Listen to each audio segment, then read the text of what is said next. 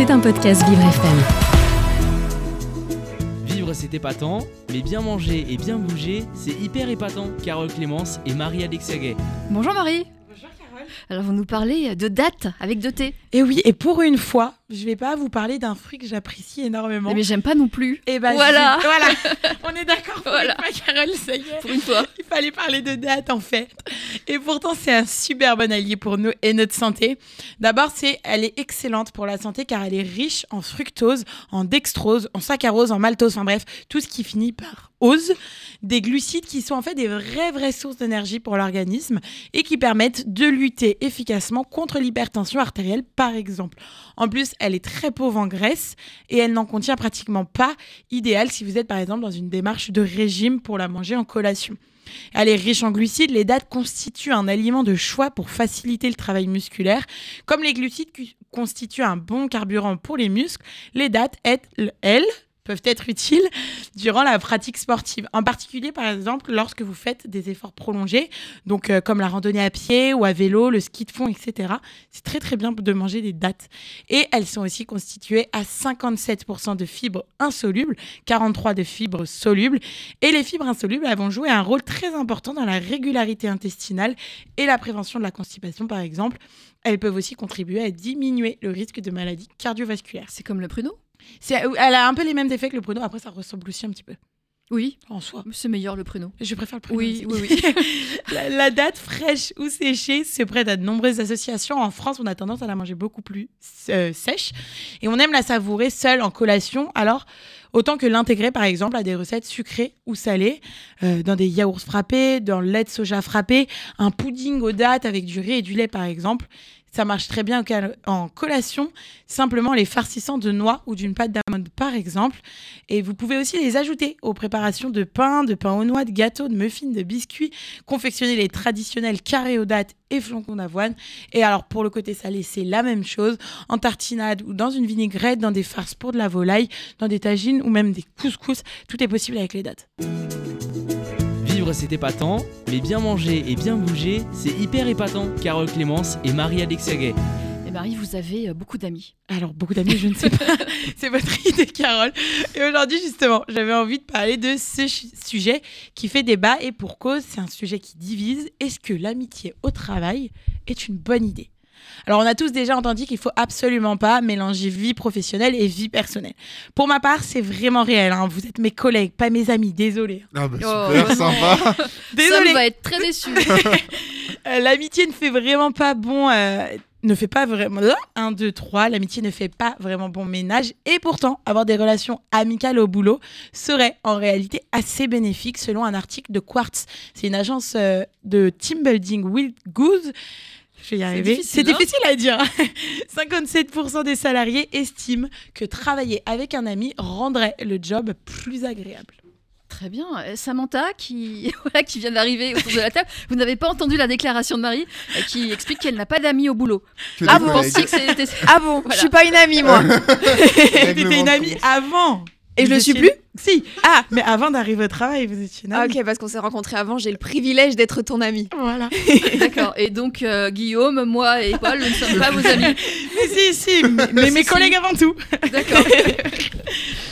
Alors, au-delà de cette étude, Carole, le sujet est vraiment étudié, et notamment par de nombreux scientifiques, comme par exemple Marissa King, professeure à la Yale School of Management, qui explique que l'amitié au travail apporte d'énormes bénéfices, et recevoir un soutien moral de la part de ses collègues réduit le stress, limite les burn-out et améliore l'efficacité et l'engagement de l'employé, parce que selon elle, il n'y aurait aucun tabou quand on discute avec ses collègues. Mais revenons à l'étude de base. Selon Quartz, 58% des personnes interrogées seraient à l'aise à l'idée d'évoquer leur vie sentimentale avec leurs collègues de travail. 53% hein. euh, leur état de santé et 33% leurs soucis financiers. Quant à 64%, ils ne voient pas d'inconvénient à parler de leur conflit avec un autre employé à leurs collègues. Je pensais que ce serait beaucoup plus. Ah ouais? Ces pourcentages seraient plus élevés. Moi, je trouve déjà que c'est beaucoup, 58% euh, qui parlent de leur vie sentimentale, par exemple oui, mais... À leurs collègues bah, oui, mais quand même, il y a On toujours parle de des, ça à un ami. il y a toujours des copines au boulot. Ouais, moi je Non, pas sauf vous, sauf vous, bien sûr. Et s'il faut prendre des pincettes dans ses relations professionnelles, on le répète, elles restent quand même assez primordiales pour intégrer quand même la culture de l'entreprise ainsi que pour accomplir son rôle. Alors dans une autre cité, tout- dans une autre étude citée toujours par Quartz et portant sur 3000 Américains, on aurait quand même 82% d'entre eux qui affirment qu'ils travaillent avec au moins une personne qu'ils considèrent comme une amie ou comme un ami. Et cette même enquête révèle que 29% disent même travailler avec leur meilleur ami. Est-ce qu'on est tous égaux face à ça? Alors, les recherches sur les bénéfices de l'amitié, Carole, au travail, révèlent qu'elle varie selon plusieurs facteurs. Alors, les femmes, par exemple, auraient plus de chances de se faire des amis au boulot, ce qui apporterait de nombreux bienfaits dans l'entreprise, autant personnellement que pour la vie de l'équipe. Par contre, du côté des jeunes de moins de 25 ans, on a quand même 23% qui reconnaissent quand même se sentir assez seuls dans leur travail. Et euh, la qualité et la quantité d'amis va dépendre aussi du type de secteur dans lequel les employés évoluent. Par exemple, dans l'industrie du transport, les travailleurs déclarent avoir en moyenne une dizaine d'amis au travail. C'est beaucoup? C'est énorme, je trouve. Bah, Ça dépend ce qu'on entend par ami. Hein. Est-ce que Oui. c'est Ça dépend. Ah, mais c'est raconter sa vie privée. Enfin, j'imagine que c'est le voir à l'extérieur du travail. Je- pour moi, l'amitié, ça doit être ça. Oui. Et à l'inverse, on a chez les professionnels du droit, par exemple, la moyenne va baisser jusqu'à seulement trois amis. Est-ce qu'il y a des techniques pour se faire des amis au travail, Marie? Alors, très honnêtement, Je sais Carole. pas si, à vous- si c'est à vous que je dois le demander. Voilà, j'ai un avis assez tranché sur la question, donc moi-même, je pourrais pas vous donner des, mes meilleurs conseils. Par contre, je suis quand même partie à la recherche de quelques conseils, et ça juste pour vous. Et le premier, c'est de garder une distance physique avec vos collègues. Attention à être trop proche. Si mon, euh, ami collègue est dans le même bureau que moi, par exemple, on va pas déjeuner tous les jours de l'année avec lui. Sinon, on va vraiment finir par ne plus le supporter. Le deuxième, c'est de garder une distance affective. C'est toujours préférable de rester discret sur sa vie privée et de ne pas dire ce qui peut nous fragiliser ou influencer notre vie au travail. Oui, ça pourrait se retourner contre Ça nous. peut, ça peut se retourner contre nous souvent. C'est d'ailleurs quand, quand il y a un problème avec un collègue, c'est souvent à cause de ça. Et le dernier, trouvé, le dernier conseil que j'ai trouvé, c'est de faire att- inversé deux mots là. je n'y arrive plus. J'ai trouvé, c'est de faire attention à ne pas froisser vos amis et collègues. Cette relation d'amitié particulière demande une attention constante. Par exemple, si je suis de mauvaise humeur, mieux vaut le dire pour que l'autre ne le prenne pas personnellement. Et surtout par pitié.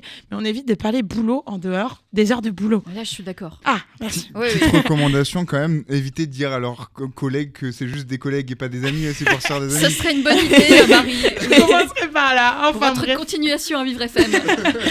Les raisons de sympathiser avec ce collègue sont nombreuses et elles sont parfois liées à une détresse commune. D'ailleurs, dans un environnement de travail toxique, certains auraient créé des liens grâce à un traumatisme qu'ils partagent. On appelle ça par exemple l'attachement traumatique et il permet d'obtenir un soutien émotionnel entre collègues. Mais attention, ce dernier n'est pas heureusement le seul aspect positif de l'amitié au travail. Partager des blagues fait notamment du bien au moral, même au boulot. Et après tout, vos collègues sont certainement les seuls à réellement comprendre votre travail. Oui, et peut-être les seuls à vous comprendre, vous aussi, Marie. Non, Merci Marie, on aura découvert beaucoup de choses sur vous, malheureusement. C'était un podcast Vivre FM.